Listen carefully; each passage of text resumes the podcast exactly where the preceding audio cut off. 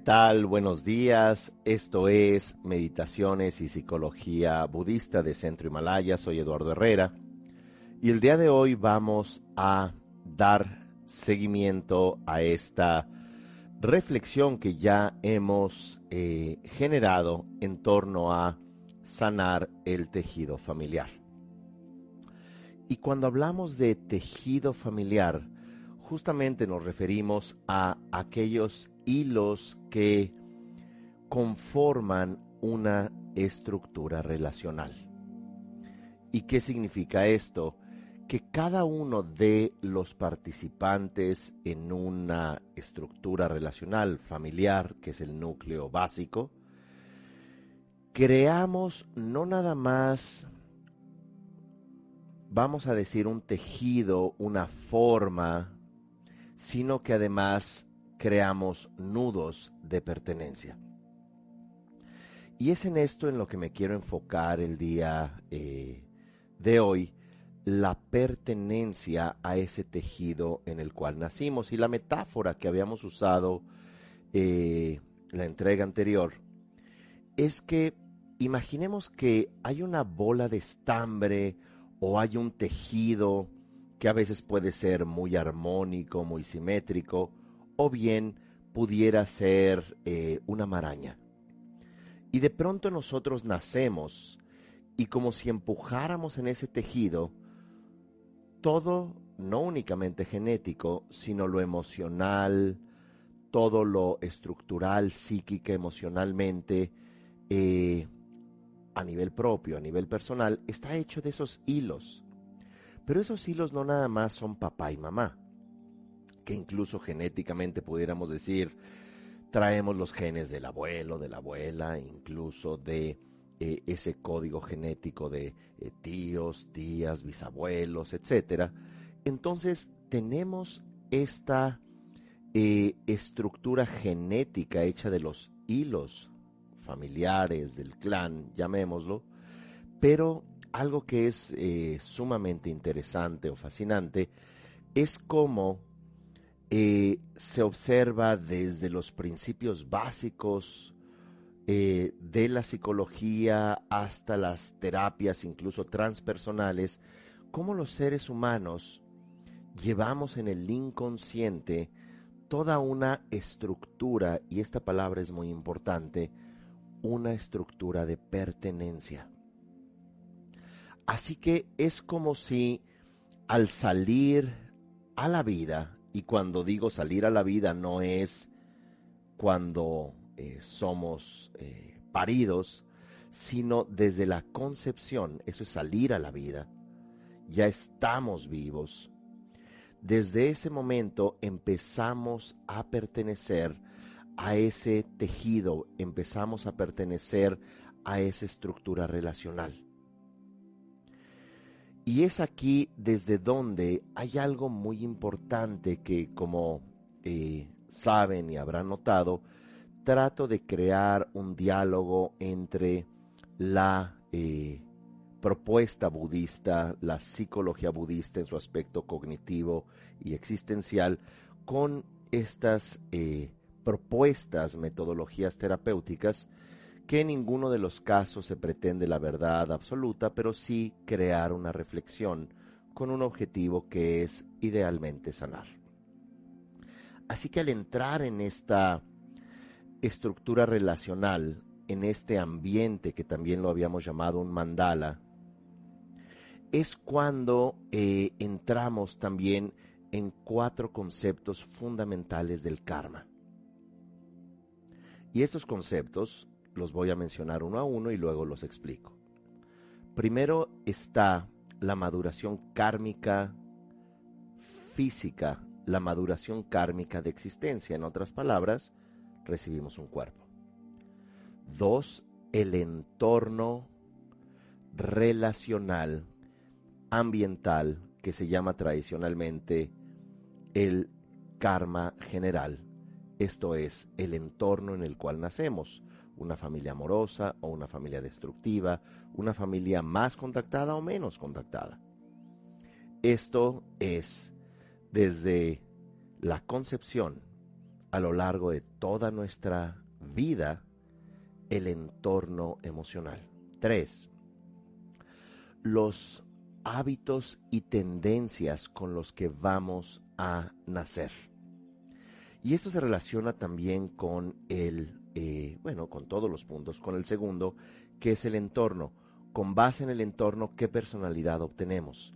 Somos destructivos, sociópatas, altruistas.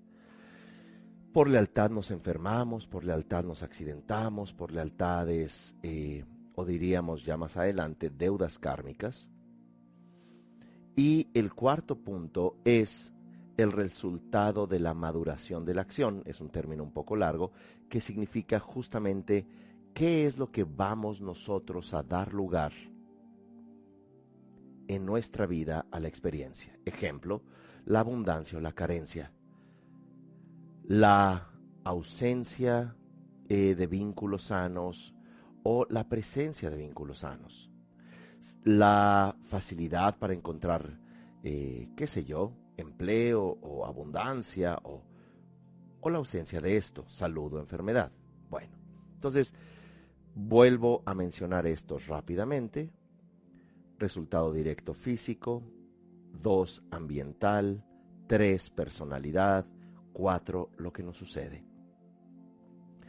Así que ya habiendo dejado estos cuatro puntos, que vamos a seguir eh, explorando, entramos en este tejido, en esta vida, a través de un tejido familiar. Estamos hechos de los estambres relacionales, no nada más genéticos, y que estos estambres relacionales en los cuales eh, nosotros entramos llevan, eh, suena un poco redundante, pero es importante para la metáfora, llevan hilos y esos hilos de los que está hecha, pensemos en un muñeco de hilos, cabeza, brazos, piernas, esos hilos nos conectan de pronto no nada más a papá o a mamá, sino de pronto a los abuelos, o de pronto a los tíos, o de pronto a eh, hasta cuatro generaciones o cinco se ha observado. En donde, por ejemplo, para eh, traer esto a una experiencia más práctica, de pronto eh, por cuatro generaciones hay suicidios. Por cuatro generaciones de pronto hay eh, casos de adicciones muy fuertes, puede ser alcohol, pueden ser otras sustancias. O de pronto por varias generaciones, eh, algunas mujeres en el tejido familiar mueren al dar a luz. Así que estamos nosotros, este pequeño muñeco de eh, hilos, no quisiera llamarlo trapo, de hilos, está conectado no nada más a los hilos de la vida de papá y mamá, sino que se puede conectar a todo este mandala, a todo este campo de energía.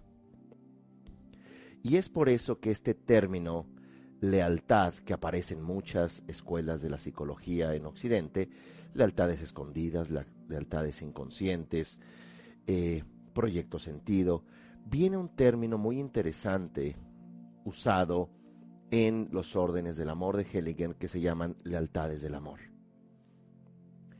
Y estas lealtades del amor eh, son importantes porque, porque nosotros lo que creemos es amor, y esto es muy importante, lo que creemos que nuestros hilos como muñeco de tejido es una lealtad antes que otra cosa es pertenecer, porque tú estás conectado a través de hilos visibles o invisibles, estás conectado, vienes de allí, y uno lo que trata de hacer a través de estos hilos visibles o invisibles es tener una lealtad amorosa. Y aunque parezca paradójico, de pronto de una eh, experiencia transgeneracional de mujeres eh, muriendo en el parto, de pronto eh, la nieta pudiera nacer sin deseos, ya sea emocionales o incluso biológicos de tener hijos. O de pronto, si hay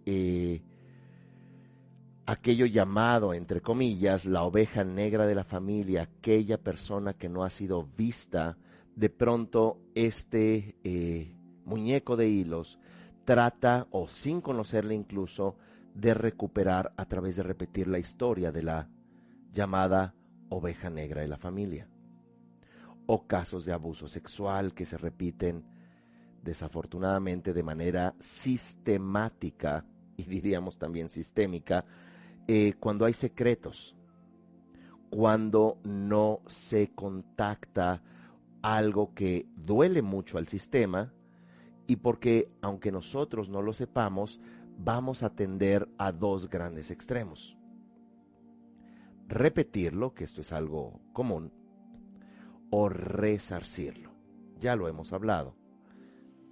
Pero en este resarcir, tomando en cuenta que lo que nos une es esta lealtad amorosa, en ocasiones es resarcir haciéndonos la víctima, donde incluso podemos encontrar accidentes o enfermedades. ¿Por qué? Porque de pronto hay muy poca energía de vida en el sistema, o porque de pronto hay eh, secretos, como por ejemplo eh, hijos no natos o no se cerró un ciclo de muerte. Entonces tendemos a enfermar, tendemos incluso a tener un tirón hacia la muerte porque venimos de ese tejido que no ha querido ver algo. Usando un término junguiano, hay una sombra colectiva. O bien lo repetimos de alguna forma por lealtad amorosa. Casos como, eh, por ejemplo, eh, llevándolo a, otro, a otra reflexión.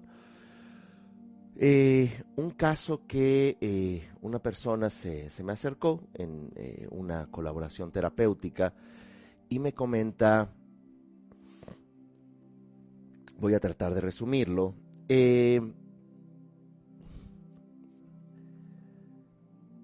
tengo un problema muy fuerte con mi madre en realidad mi madre me maltrata, no la tolero, eh, por lo que a pesar del hecho de que papá se fue cuando yo era muy pequeña, prefiero estar con papá. Y eso me reclama mamá. Pero a mí no me importa, yo prefiero, aunque papá ya tenga otra familia, estar con él. ¿Qué sucede?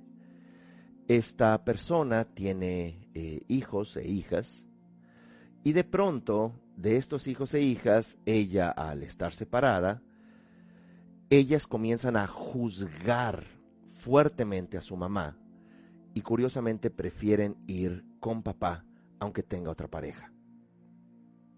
Y esto no lo puede entender porque ella ha sido eh, comparativamente con la relación con su propia madre muy buena con sus hijas. ¿Qué es lo que están diciendo las hijas? Yo voy por lealtad amorosa a ser un espejo para mi abuela. ¿Para qué? Para que si tú no llevas a tu mamá en el corazón, yo te lo voy a reflejar. Y ese es un elemento muy importante. Sé que es un tema complejo, pero si lo podemos resumir en una metáfora que es este muñeco de hilos que somos, cuyos hilos nos conectan al tejido familiar y que el tejido familiar nos encantaría que fuese perfecto, simétrico y con las mejores fibras, pero fundamentalmente lo que hemos hecho los clanes humanos, las familias humanas, transgeneracionalmente, lo que hemos buscado es pertenecer.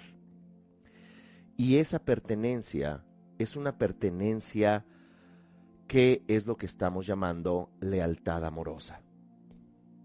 Que es muy interesante porque la lealtad amorosa es justamente esa metáfora del hilo. Tú no puedes romper los hilos porque eso desde la vida, desde el inconsciente, no funciona.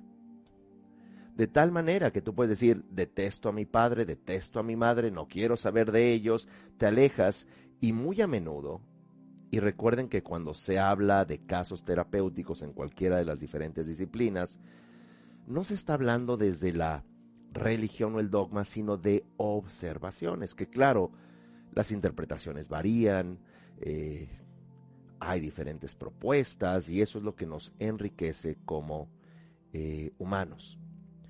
Pero estas observaciones es que, por ejemplo, lo que más detestas de papá y mamá, lo tiendes a repetir. Gabor Mate dice, entre más huyes de tu dolor, es la forma más rápida de volverlo a encontrar. Así que en este contexto, vemos que este muñeco de hilos conectados al tejido familiar, a la madeja o bola de estambre o simplemente ya el tejido familiar, está relacionado con estos cuatro puntos de karma. Uno es bastante evidente, nuestro cuerpo físico se corresponde genéticamente. Ahora, también hay excepciones, porque aunque no sea genéticamente, si fuiste una persona adoptada, lo cual es perfectamente eh, correcto, de todos modos tienes un cuerpo y estás entrando siendo recibido por un tejido familiar. Así que no incide tanto hay casos de niñas y niños adoptados que eh, heredan genéticamente, y lo eh, pongo entre comillas, eh, una condición familiar como diabetes o problemas del corazón, no habiendo genéticamente una conexión, pero sí se heredan los otros puntos, que es lo ambiental, el entorno emocional porque se te designa un lugar. Eso se llama epigenética, no voy a entrar ahora en detalles. Sobre la genética es lo que se eh, entiende por epi, sobre genética. Entonces, el entorno. Tres, nuestra personalidad. ¿Puedo yo volverme depresivo o adicto como papá o como mamá? ¿O un abandonador? O bien eso se puede ser repetir, pero también resarcir. De pronto me busco una pareja que me abandone. ¿Por qué? Porque en las generaciones pasadas, tías o tíos, o papá o mamá han sido abandonados. Y luego también en, ya es la experiencia en sí, resultado correspondiente a la experiencia, es que de pronto puedo yo ya sintomatizar lo que se decía anteriormente, los deseos frustrados de los padres, pero no necesariamente también sus secretos, pero también sus dolores, pero también sus carencias, también sus contradicciones. Así que em, ciertamente todos estos elementos eh, son eh, complejos, son enriquecedores. Les recomiendo la entrega anterior, eh, que lleva casi el mismo título, porque allí eh, problematizamos, allí exponemos otros ángulos que pueden eh, resultar complementarios. Y también les recomiendo que puedan eh, ver varias veces aquellas personas que de pronto los conceptos sean muy abstractos o confusos. Afortunadamente, esta misma entrega se sube por la tarde a YouTube. Entonces, podemos familiarizarnos con estas ideas, no con la intención de estar de acuerdo y decir esa es verdad absoluta, sino poder eh, crear esa, eh, como se dice en la academia, ese diálogo interno, esa problematización, con la intención, como muchas veces eh, proponen, ¿y cuál es la solución?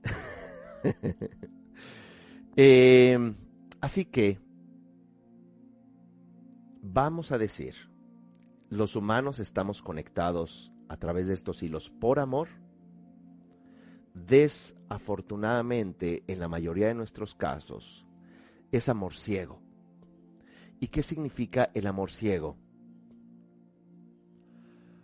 Mamá, papá, yo voy a hacer lo que no pudiste hacer.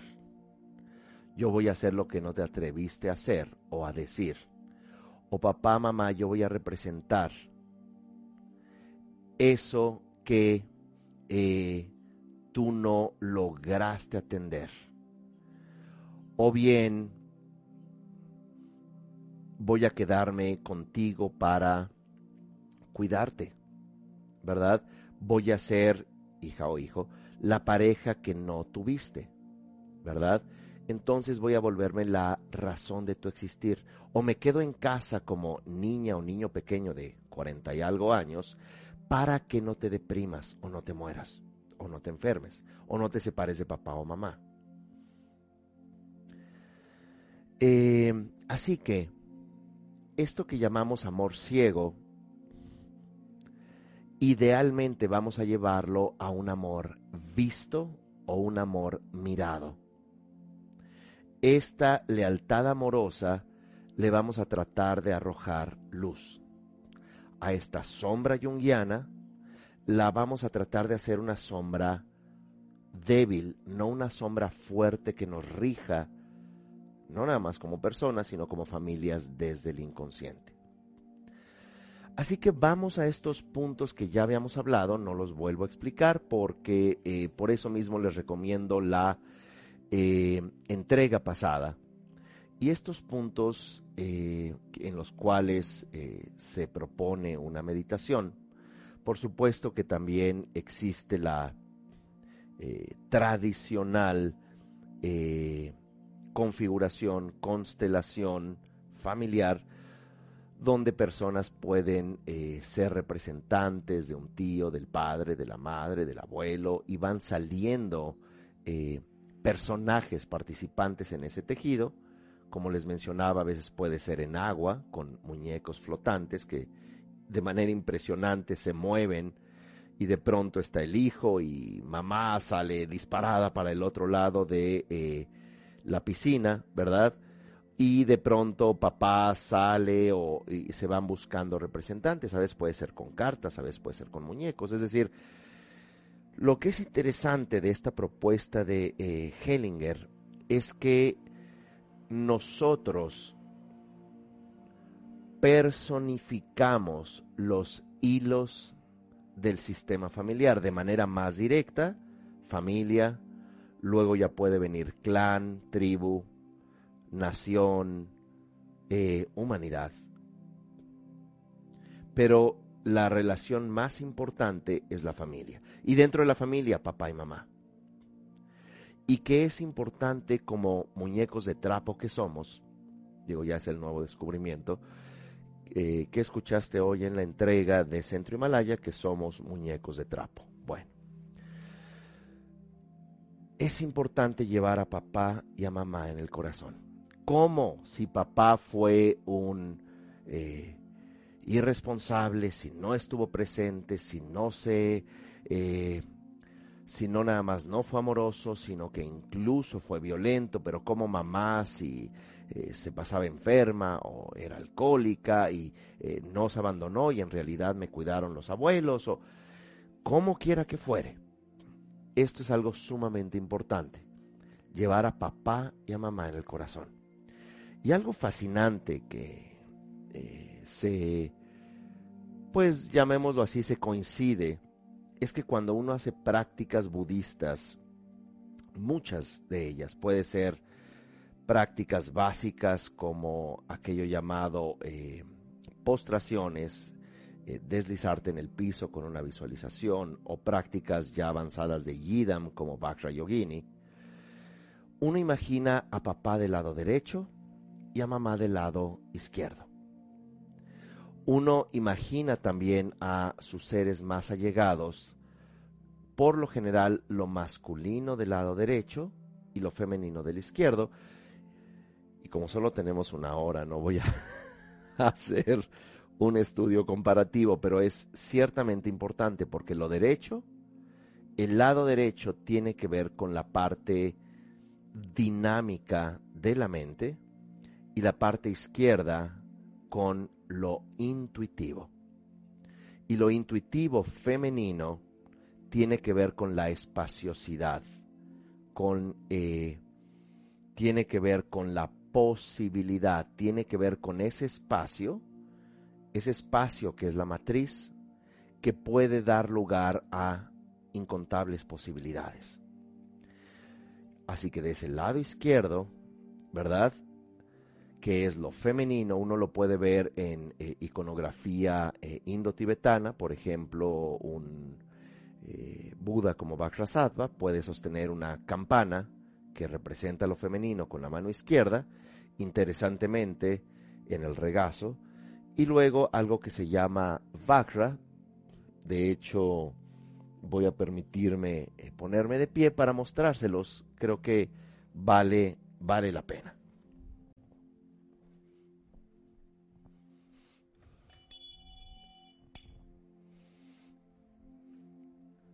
Acá está. La campana femenina. El rostro que se encuentra aquí en la campana tibetana es el de una mujer, que significa Prashna Paramita, la perfección de la sabiduría. Su vientre es la matriz, es el mandala, es el campo de energía. Ahí está lo femenino, mamá del lado izquierdo. Y luego llega lo masculino, que es eh, el Vajra, llamado Dorje, Vajra.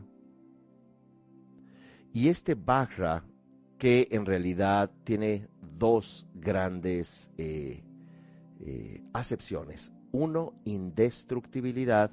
Dos, indivisibilidad. Es decir, inseparable e indestructible.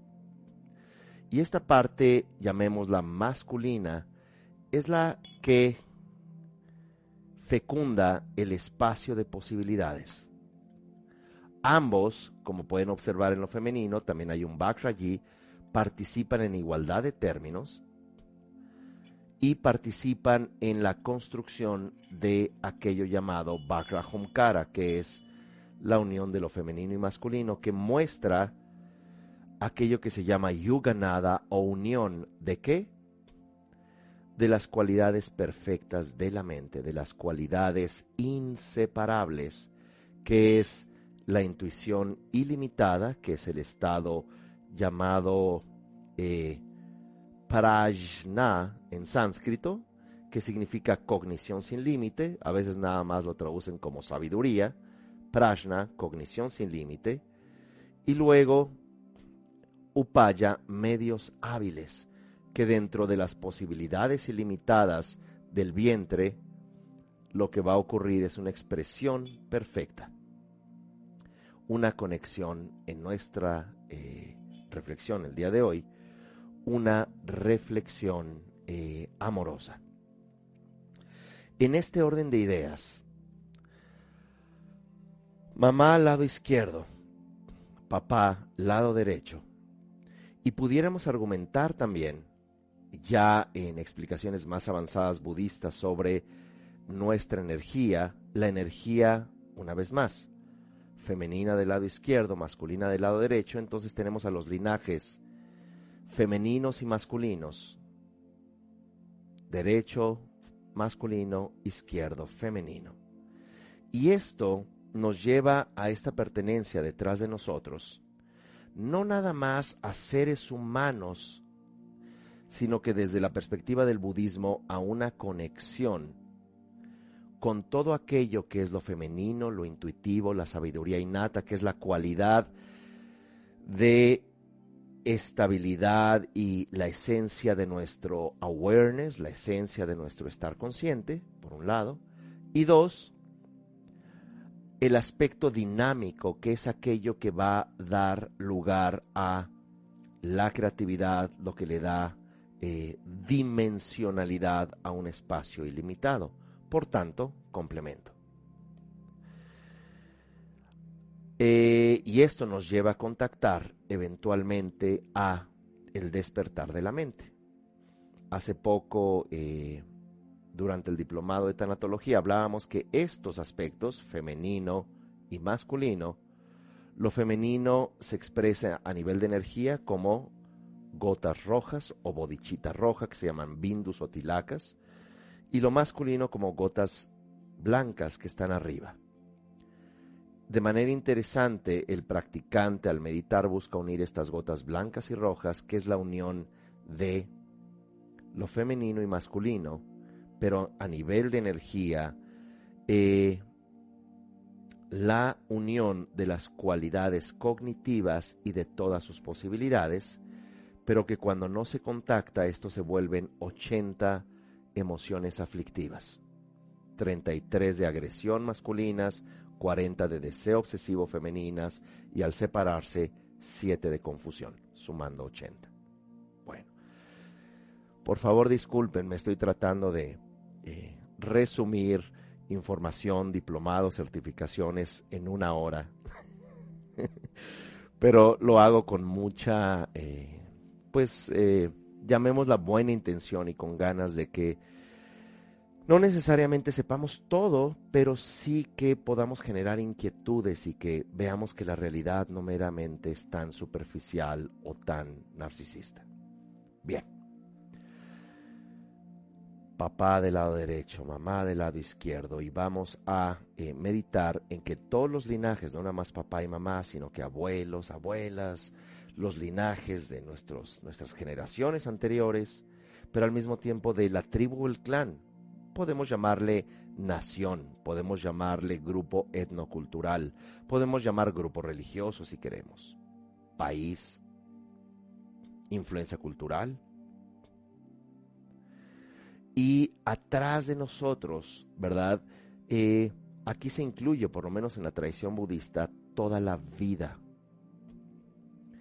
Y es en donde eh, se hacen prácticas como eh, muy simples, pero muy profundas en el budismo, como Tonglen, la práctica del dar y recibir. Tomas el sufrimiento de todos los seres y al soltar el aire les das amor bondadoso y compasión. Esa es una propuesta muy eh, entendible en Asia, en general en el Tíbet. Pero en Occidente es muy complejo eso de tomar el sufrimiento de otros, aunque en realidad, ya lo vimos sistémicamente, lo hacemos. Pero al meditar, te haces consciente del sufrimiento del tejido al cual perteneces y cuando exhalas, das todo el amor toda la compasión, toda la felicidad hacia todos los seres. Pero aquí lo vamos a hacer de manera sistémica, aquí lo vamos a hacer dentro de los pasos propuestos que ya habíamos mencionado y como dijimos, no los, los pueden anotar o simplemente sentarse y dejarse guiar por la meditación, pero siempre me gusta que los tengamos en cuenta. Número uno, mirar, la mirada amorosa, que es el contacto de tu pertenencia. Esto es muy importante. Dos, aceptar tu experiencia, tu pertenencia, pero aceptar tu experiencia y aceptar que vienes de allí. No importa si la familia de pronto no había eh, Shakespeare, ni premios Nobel, ni eh, eh, defensores de derechos humanos necesariamente, o seres espirituales aceptamos nuestro trasfondo existencial. Tres, la gratitud. La gratitud como algo fundamental, porque de allí venimos. Nuestra estructura de hilos, este muñeco de trapo, eh, viene de allí y se conecta por esos hilos invisibles a la vida. Habíamos incluido dentro de el agradecer aquello que se llama acomodar, pueden ver la entrega anterior para ver eh, el contexto. Entonces, acomodar es a tu sistema le puedes decir, aunque haya habido una transgresiones, perpetradores, abusadores, abandonadoras, no importa, digo, importa, pero no importa cuál sea la estructura relacional a la que pertenezcamos, simplemente acomodamos, diciendo, Eh, lo que te pertenece lo dejo en ti sin juzgarte de manera respetuosa. Como lo hemos visto en talleres, como el, taller que hicimos hace más de un año, sanar, no, de hecho, perdón, fue este año, pasa que uno ya pierde la noción del tiempo, eh, febrero, me parece, enero, finales de enero. Eh, no estoy de acuerdo papá con el abuso sexual. Sin embargo, dejo en ti eso que yo no puedo comprender. Una vez que has agradecido, por supuesto, dejo eso en ti porque no me pertenece, sin juzgarlo. El quinto punto, que es fundamental, es casi que el pilar de todos los anteriores, el honrar. Honrar es eh, físicamente inclinarnos. Ante los padres uno se inclina completamente. Ante hermanos mayores uno también se inclina. ¿Por qué? Porque ellos vienen antes que uno. Por supuesto, tíos, es decir, hermanos y hermanas de papá y mamá. Eh, uno está ocupando un lugar abajo. Y así uno tenga 70 años, uno siempre va a ser pequeño comparado con los grandes, vivos o no. ¿Por qué? Porque ese es el orden del amor. Porque ese es desde donde tomamos nuestros hilos. Tú no les puedes dar hilos porque tus hilos vienen de ellos. Es como... Em, qué sé yo, tener un, un pequeño recipiente y eh, con agua y tratar de hacer llover cuando tu recipiente recibe el agua de la lluvia. Así que mejor esperas a que caiga la lluvia. Es decir, toda tu agua, todos tus hilos vienen de antes de tu existencia y conforman tu existencia. Tú no te puedes poner por encima porque romperías un orden jerárquico y esa transgresión te condena. Como por ejemplo decir, papá, mamá son unos tales por cuales y además yo sé más que ellos, yo tengo certificaciones, tengo posgrados, ellos ni leer saben, así que yo soy mejor que papá y mamá o que mi tío, que mi abuelo, que mi... Entonces, eso es el camino más directo a no nada más repetirlo, sino tropezarnos con los hilos. ¿Por qué?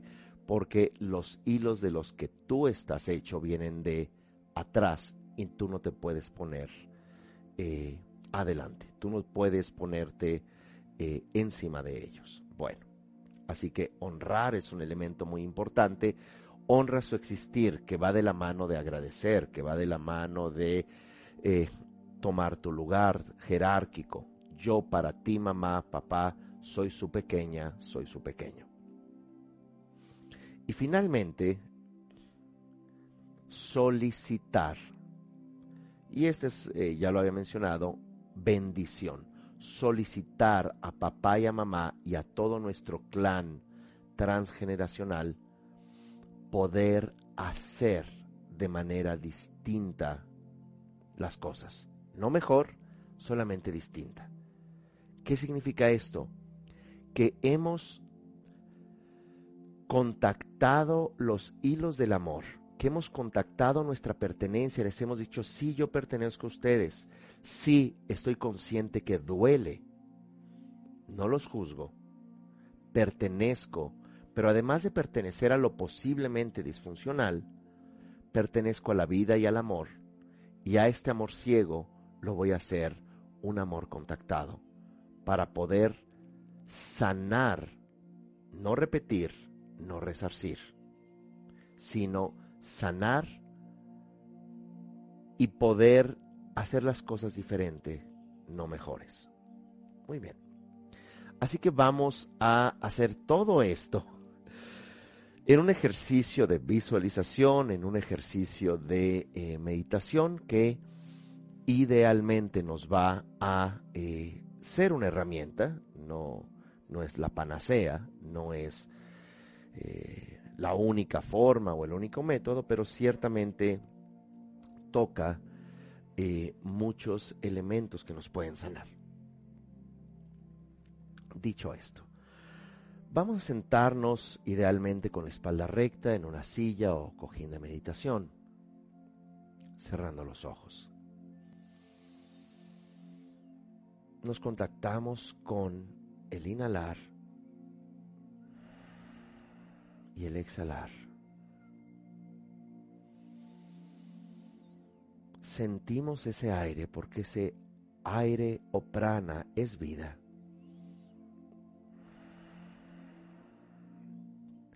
Esa vida, ese aliento de vida, Jiva Prana,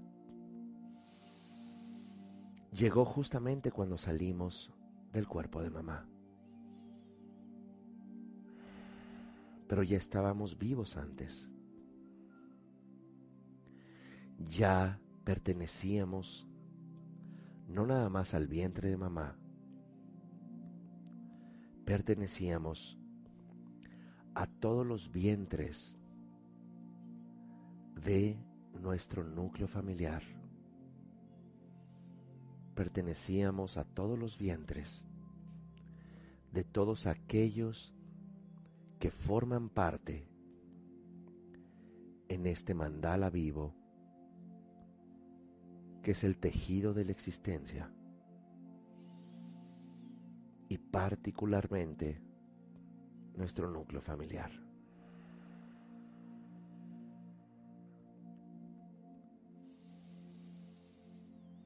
Así que conscientes de este inhalar y exhalar como intercambio de vida, vamos a imaginar que estamos de pie o sentados y enfrente de nosotros, del lado izquierdo, está mamá mirándonos. Y frente a nosotros de nuestro lado derecho, enfrente está papá mirándonos.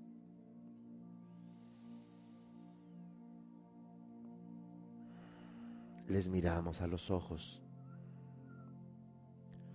No importa si papá y mamá estén vivos, incluso si les conocimos. En el caso de que no les hayamos conocido o algún otro familiar haya fungido como papá y mamá, ponemos a dos personas agradables mirándonos con amor, sonriendo. Y a un lado de ellos puede estar la abuela o el abuelo que pudieron cuidarnos, o las personas que nos adoptaron. Pero si no tenemos un recuerdo de papá y mamá, que son los primeros, los padres biológicos, dos personas agradables con un color de toda su silueta clara y los ojos abiertos y mirándonos.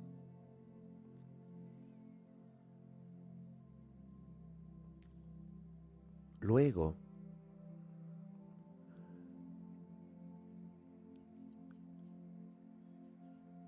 a un lado de nosotros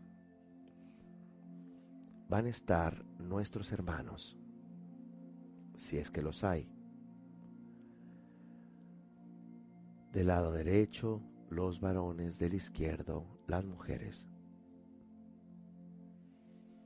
Y si son de mayor edad, más grandes, están como más elevados y también nos miran y les miramos.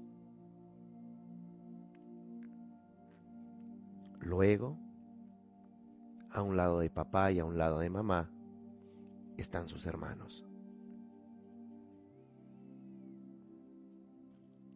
De allí están los padres de papá y de mamá, hacia atrás, un poco atrás de ellos, es decir, nuestros abuelos maternos y paternos. tanto tíos como abuelos nos miran y les miramos. También vemos a sus hermanas y hermanos, es decir, tías y tíos abuelos. Se puede extender esto incluso primos hermanos, primos segundos, pero todos en ese orden que primero está papá y mamá y detrás abuelos y detrás estarían bisabuelos y detrás podemos ver a los tatarabuelos y así hacia atrás todos, aunque no les conozcamos, todos los participantes en el tejido relacional al cual pertenecemos. Y primero vamos a hacer el ejercicio de mirar. Miramos primero a mamá y a papá.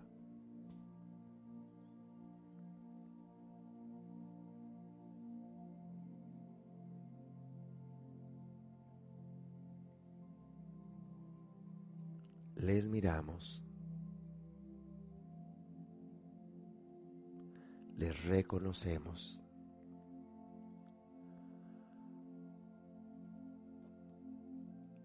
Y al reconocerles, es como una aceptación, diciéndoles, yo soy tu hija, yo soy tu hijo. Yo vengo de ti. Yo pertenezco a tu sistema. miro la vida en ti y soy la vida en tu mirada, mamá, papá.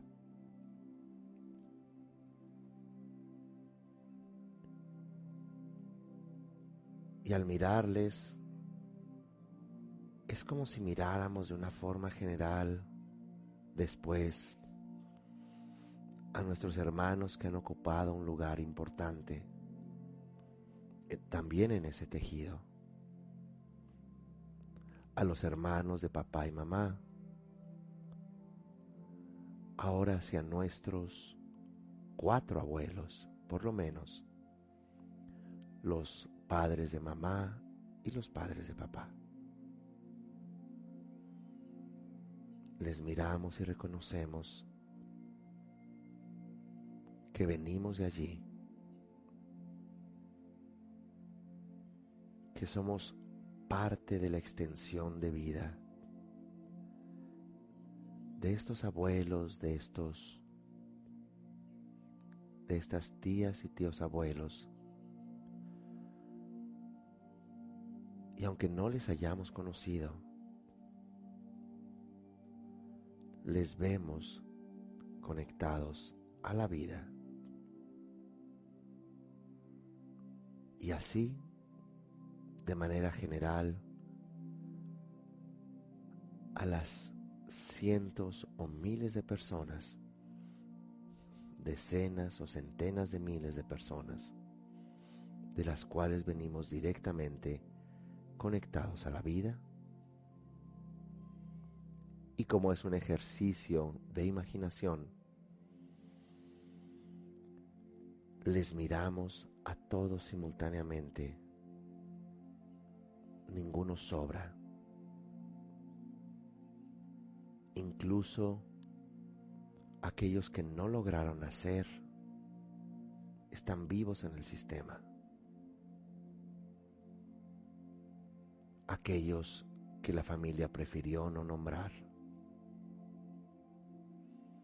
Les miramos conectándonos a la vida y con esto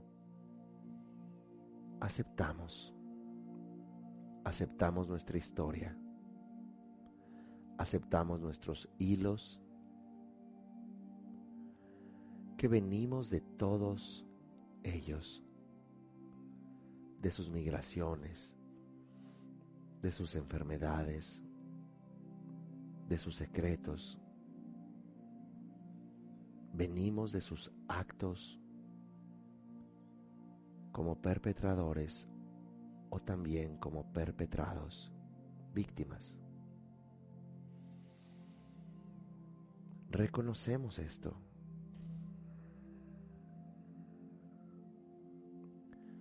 sintiendo que les miramos a los ojos mirando y reconociendo.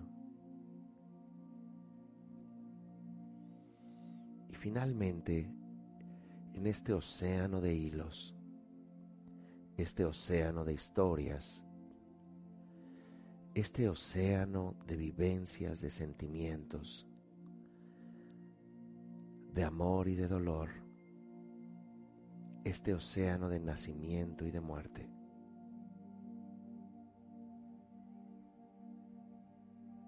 Al mirar, al aceptar, vamos al tercer punto que es agradecer. Agradecemos que todas estas historias, que todos estos devenires, ahora nos conforman y estamos nosotros de pie.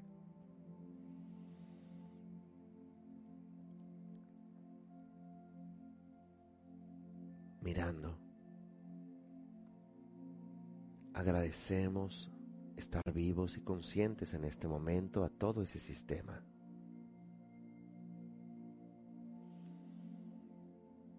Y ahora vamos a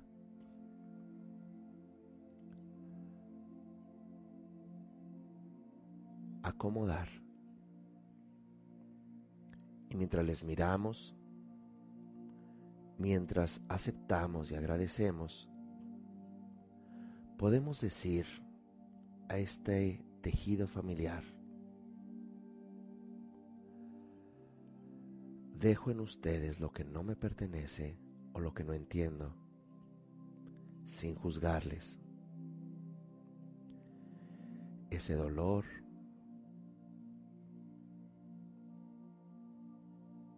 eso que he recibido,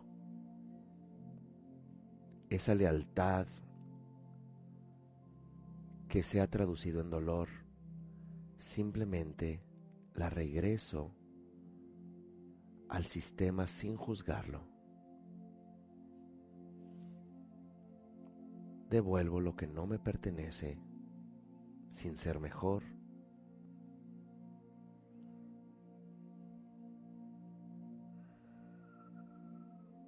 Pasamos al siguiente punto que es honrar y nos inclinamos profundamente a papá y a mamá, diciendo, mamá, papá, de ustedes recibí la vida, de ustedes recibí esta oportunidad de sentirme vivo. Les honro les respeto. Siempre los llevo en el corazón. Siempre llevo su fuerza vital. Siempre les respetaré como los grandes, los que me trajeron a la vida. Desde donde yo siempre seré su pequeña, su pequeño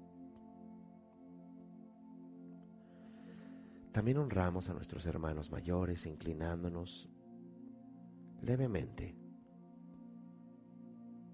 pero con mucho respeto y agradecimiento, que ellos han hecho mucho por nosotros. A hermanos de papá y de mamá, hermanas, a nuestros abuelos, bisabuelos, tatarabuelos, y así a todas las generaciones nos inclinamos, agradeciendo, primero mirando, aceptando, agradeciéndoles, acomodando y ahora en un acto de humildad y de conexión nos inclinamos, les honramos. Y finalmente solicitamos principalmente a mamá y a papá y a todo el sistema a través de ellos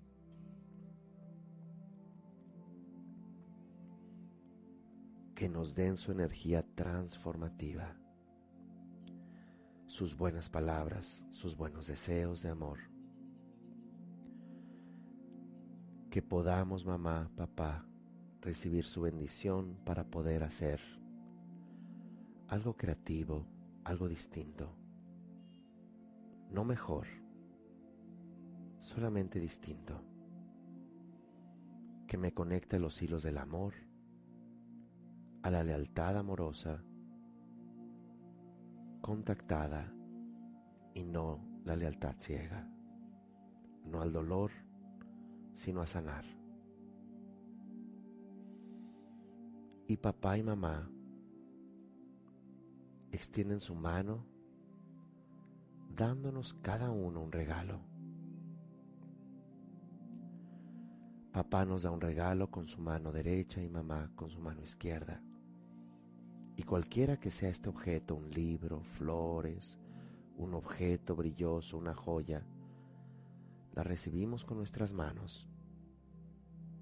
Estos dos objetos en nombre de todo el sistema y lo ponemos en nuestro corazón. Nos inclinamos una vez más ante ellos, prometiéndolo, prometiendo a ellos y a todo el sistema, llevarles en el corazón desde el amor. Que al sanarnos, logramos sanar una parte de ese sistema maravilloso de vida.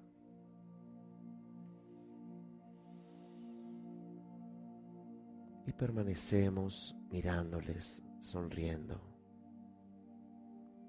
Y de todos nuestros casi limitados ancestros, escuchamos palabras a lo lejos de amor, de elogio, de empatía, de afirmación, incluso regalos, luces, joyas, flores que llueven sobre nosotros y con gran humildad nos volvemos a inclinar a todos aquellos que son parte de los hilos que somos y de los hilos que transmitiremos a todos los demás seres, particularmente a los descendientes o a nuestros proyectos o actividades. Tomamos una respiración profunda.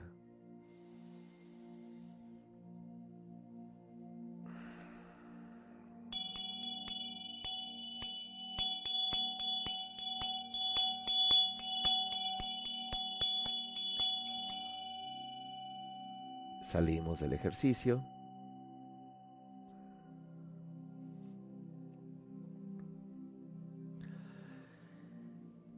Y solo queda eh, agradecerles por esta eh, experiencia compartida, por esta reflexión compartida.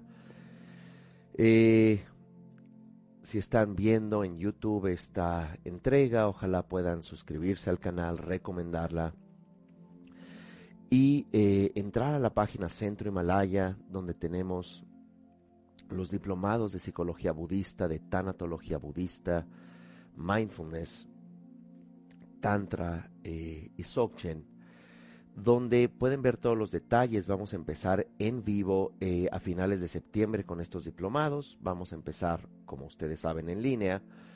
Eh, y luego, si viven en la Ciudad de México, pueden atender Centro Himalaya, pueden estar de manera presencial una vez que sea seguro, aclaro.